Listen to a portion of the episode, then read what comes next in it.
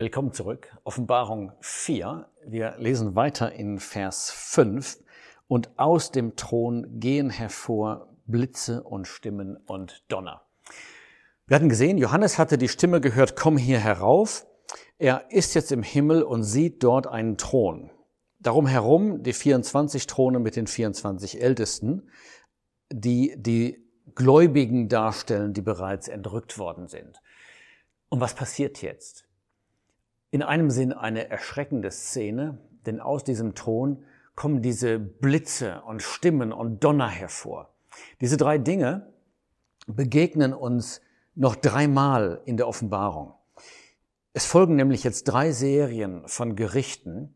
Das erste sind die sieben Siegel. Ähm, das beginnt ja in Kapitel 6. Ja, ich sah, als das Lamm eins von den sieben Siegeln öffnete. Und dann kommen die Gerichte über die Erde. Danach kommen sieben Posaunengerichte und danach sieben Schalengerichte.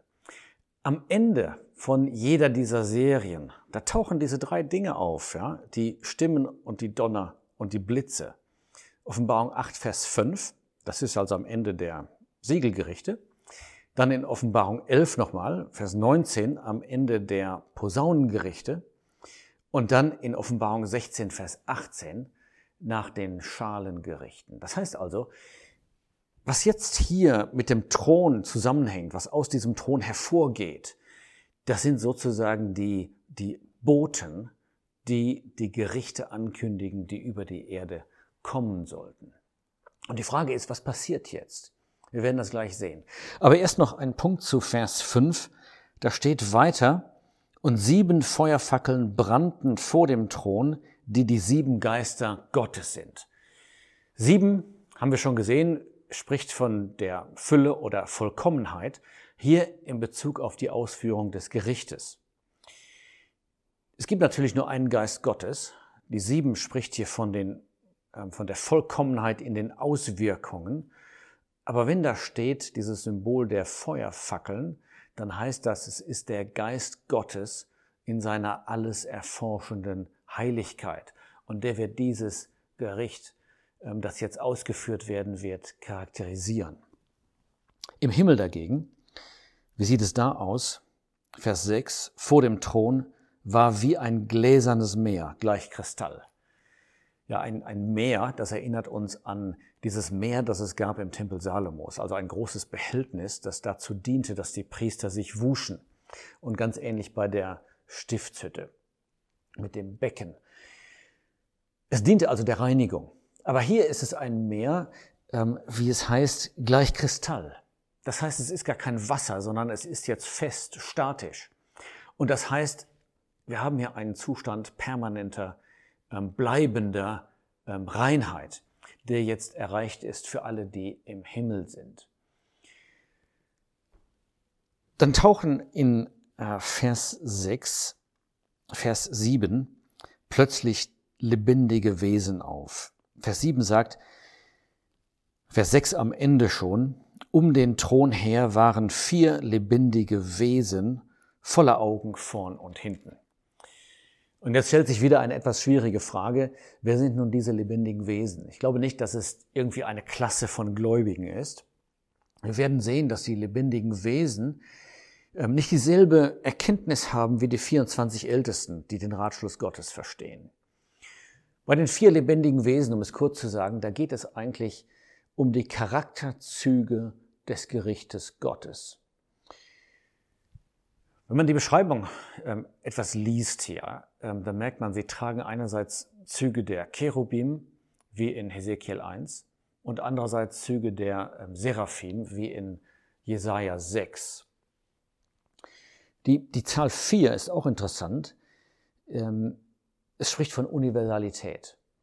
Und das ist ein Charakterzug dieses Gerichtes Gottes. Es wird die ganze Erde erreichen, ja, diese Vollständigkeit. Es heißt von den lebendigen Wesen, sie sind ähm, voller Augen, vorn und hinten. Das heißt also, sie sind erstmal gekennzeichnet von Einsicht im Blick auf die Vergangenheit und im Blick auf die Zukunft.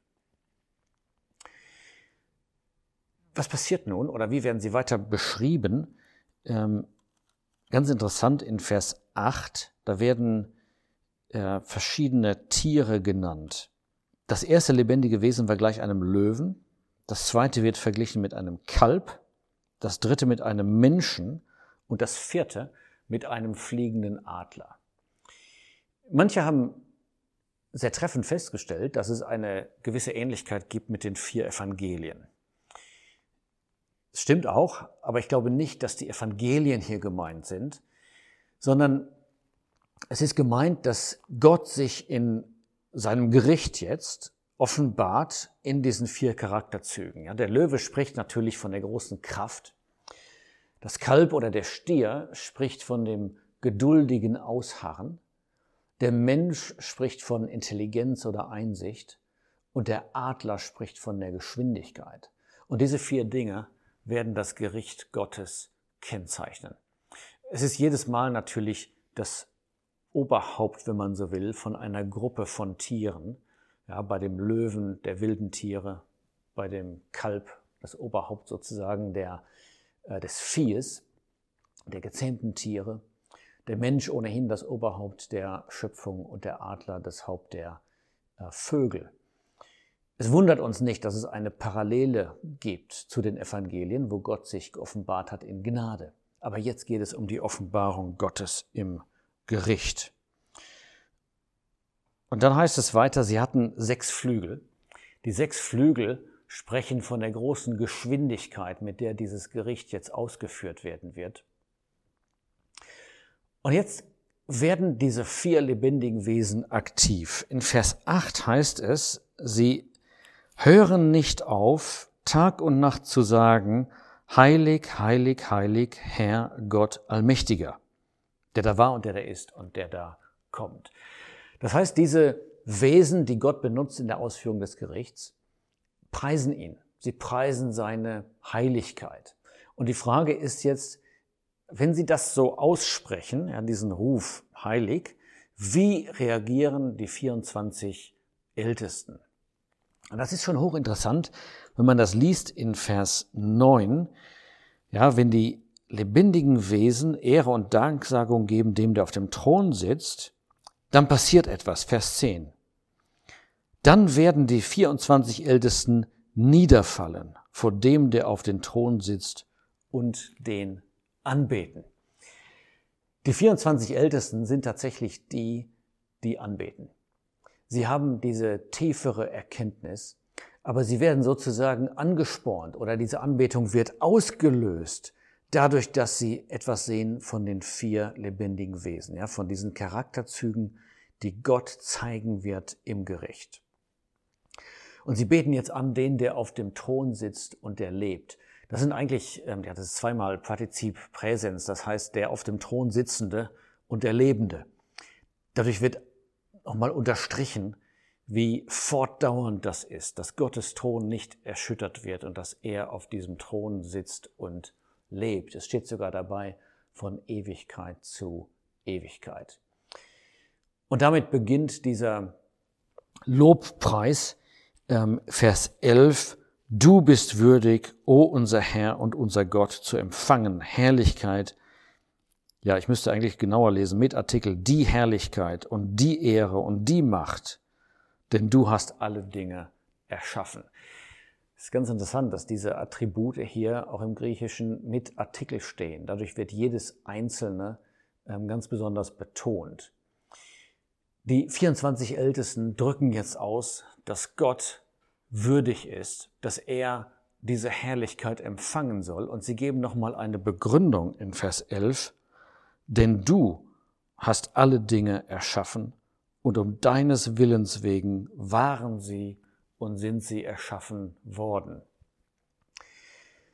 Wenn wir einen Schritt zurückgehen und uns mal vergegenwärtigen, was hier eigentlich passiert, dann sieht man etwas ganz Erstaunliches. Die Bosheit auf der Erde ähm, hat Gott sich sozusagen aus dem Himmel angesehen, diese 6000 Jahre lang.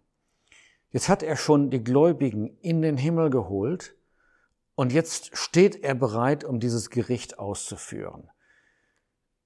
Und gerade jetzt wird er gelobt als der Schöpfer. Er hatte diese Schöpfung gemacht für sich. Er hatte gesagt, alles war sehr gut. Der Mensch hatte die Schöpfung vollkommen verdorben. Aber das ist der eigentliche Grund für die Gerichte, die jetzt kommen.